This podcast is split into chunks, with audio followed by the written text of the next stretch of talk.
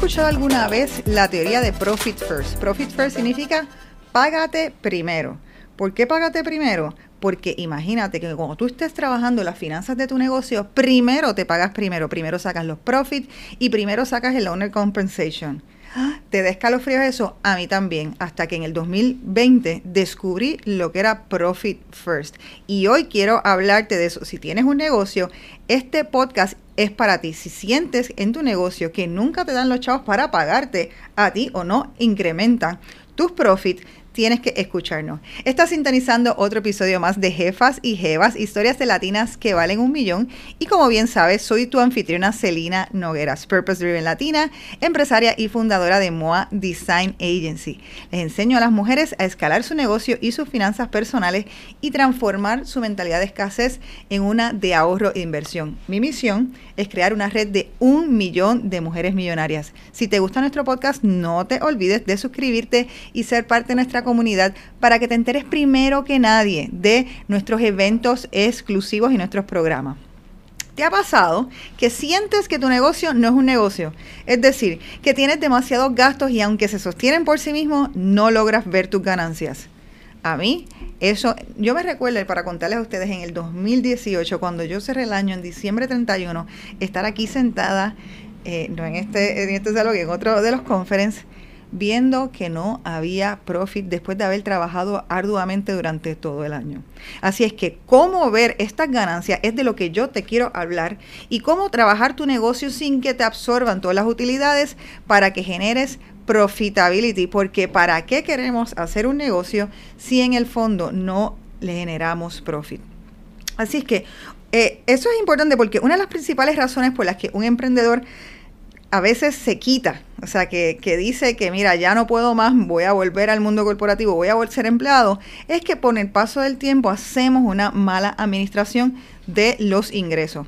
Me explico, hay eh, empresas incluso que pueden sostenerse a sí mismas, pero no ven esos incrementos. Es decir, tú trabajas y trabajas y hay veces personas que no se pueden pagar o no se pueden pagar algún tipo de bonificación o no puedes incluso incrementar en los años que estás la cantidad de dinero que ganando como empresario. Así es que genuinamente, ¿verdad? Jefa y jefas, no hacemos otro negocio ni para volvernos a esclavizar o para pagarnos eh, lo mismo o menos de lo que nos estábamos haciendo antes en un trabajo corporativo.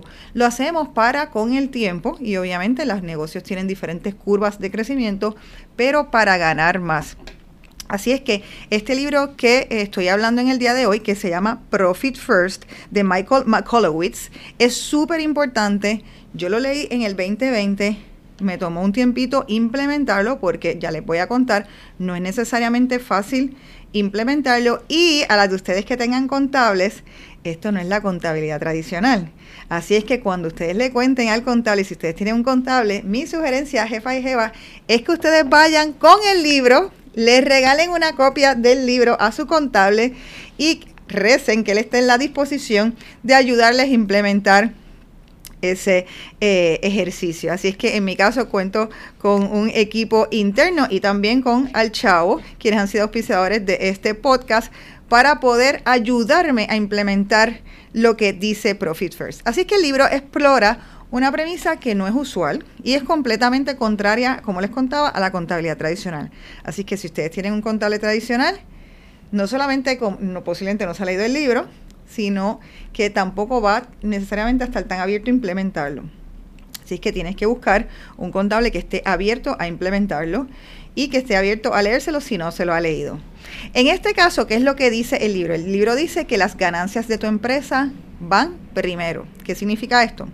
Normalmente cuando el dueño de una empresa recibe los ingresos, nosotros facturamos generamos la facturación y los cobros. Primero, usualmente, ¿a qué se van las cosas? Las cosas se van al pago de impuestos, al pago de la nómina, al pago de los gastos operacionales. Y en los libros contables, entonces, eh, usualmente lo que son la parte de los profits de los dueños, de él o los dueños, o los profits entonces de la empresa, entonces se dejan al final, como yo hacía en el 2018, y tú decías, pues deja ver cuánto sobró. Según Michael Owitz, eh, esto no funciona, funciona a nivel de libros contables, pero genera un problema a largo plazo.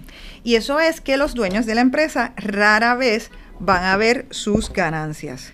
Cuando digo que el dueño de la empresa rara vez ve la ganancia o la ve al final, es que me refiero a que los gastos, eh, obviamente tú los vas a pagar porque estamos claros de que esa es la premisa, pero cuando recibes ese ingreso, lo primero que haces es distribuirlo y lo distribuyes en cuatro categorías principales.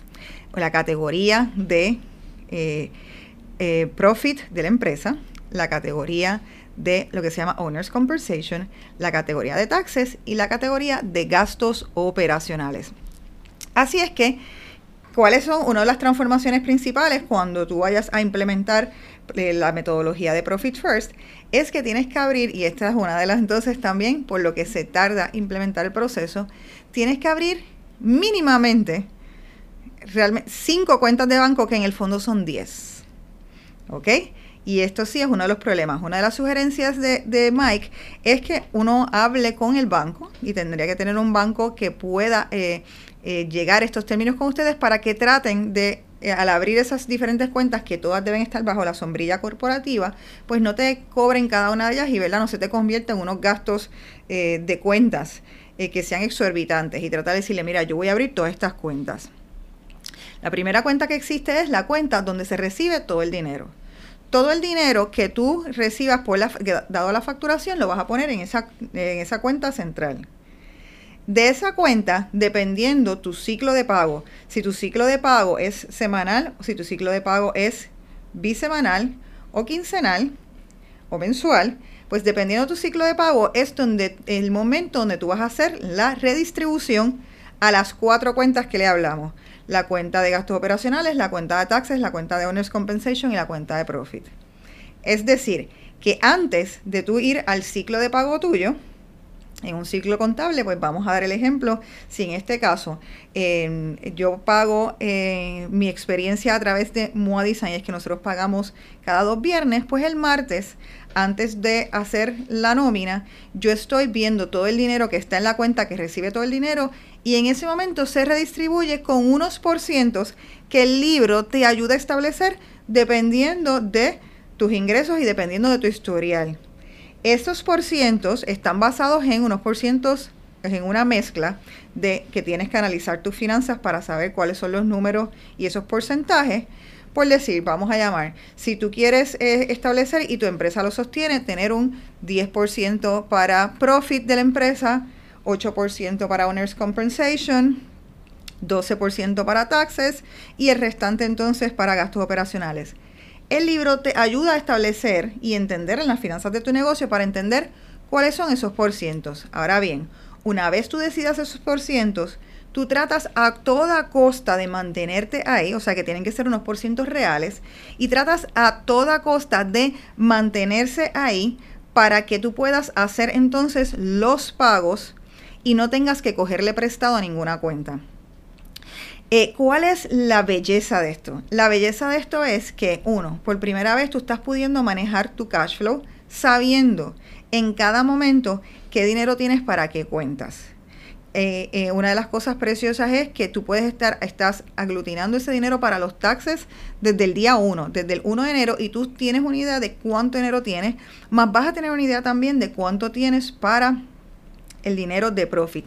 Y cada cuánto ese dinero se divide o qué haces con ese dinero, pues cada quarter, cada en enero, de enero, febrero, marzo, que los quarters son eh, periodos de cada tres meses durante la empresa, tú analizas la cantidad de dinero que hay ahí y puedes hacer entonces una distribución.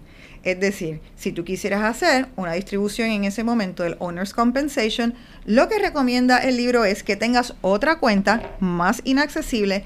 Ya diría entonces, en vez de en tu banco tradicional, pudiera ser en una cooperativa, pudiera ser en otra institución bancaria, donde tú depositas la mitad de ese dinero. Entonces, la, mitad, otra mitad de ese dinero, entonces tú te la pagas a ti.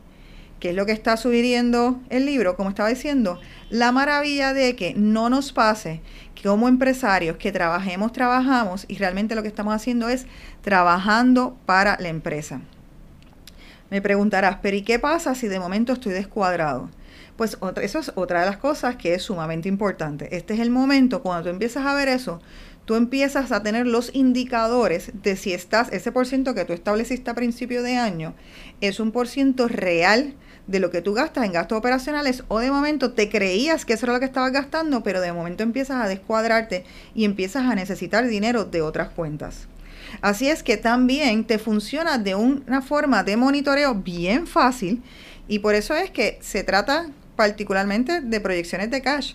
O sea, tú te das cuenta de esas cosas eh, precisamente por ver tu cuenta de banco. Tú no necesitas ver el profit and loss, tú no necesitas ver el cash projection, tú no necesitas ni hablar con tu contable. Tú abres tu cuenta de banco y tú ves la cantidad de dinero que hay ahí y ya sabes inmediatamente a, a nivel general cómo están las finanzas de tu negocio.